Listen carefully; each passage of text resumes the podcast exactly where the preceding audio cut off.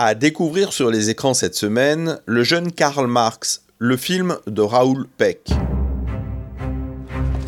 Karl, darf ich vorstellen? Friedrich Engels.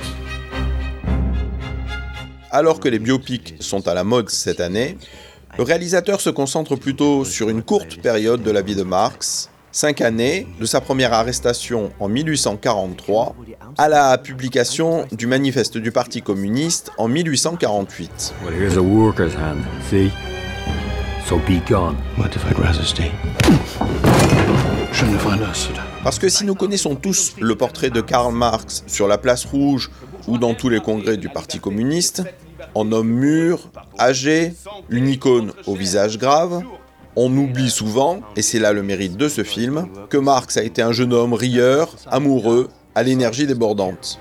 On les assassine L'égalité, la sécurité de chacun n'affecte pas celle de tous. Ce sont des abstractions, non? Ce sont des droits. Vive l'anarchie Je crois, jeune homme, que vous aimez la bagarre ou en tout cas la dispute. Dites la contradiction. On y découvre donc un Karl Marx de 28 ans, journaliste et jeune philosophe, victime de la censure d'une Allemagne répressive, qui s'exile à Paris avec sa femme Jenny et qui va y faire une rencontre décisive, Friedrich Engel.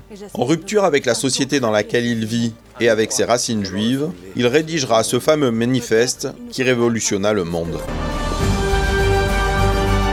The League needs real men, not eggheads, trying to tell it what to do and think. Yes, but you want to spread your ideas, so test us.